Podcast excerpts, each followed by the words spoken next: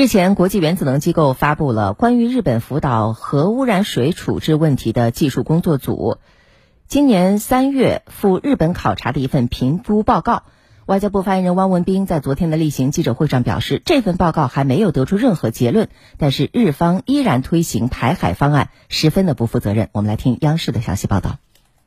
这种置各方关切于不顾，企图造成既定事实的做法，十分不负责任。中方在此敦促日方重视国际社会和日本国内民众的正当合理关切，同包括周边邻国在内的利益攸关方和有关国际机构充分协商，寻找核污染水的妥善处置办法，停止强推排海方案。需要指出的是，日方单方面向各国通报排海准备进程，根本算不上是充分协商，而是将错误决定强加于人。不久前，中俄两国向日方提交了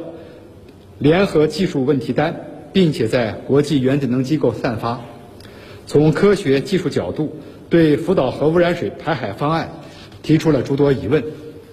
我们敦促日方以负责任的态度，认真研究，并尽快作出答复，解决我们的关切。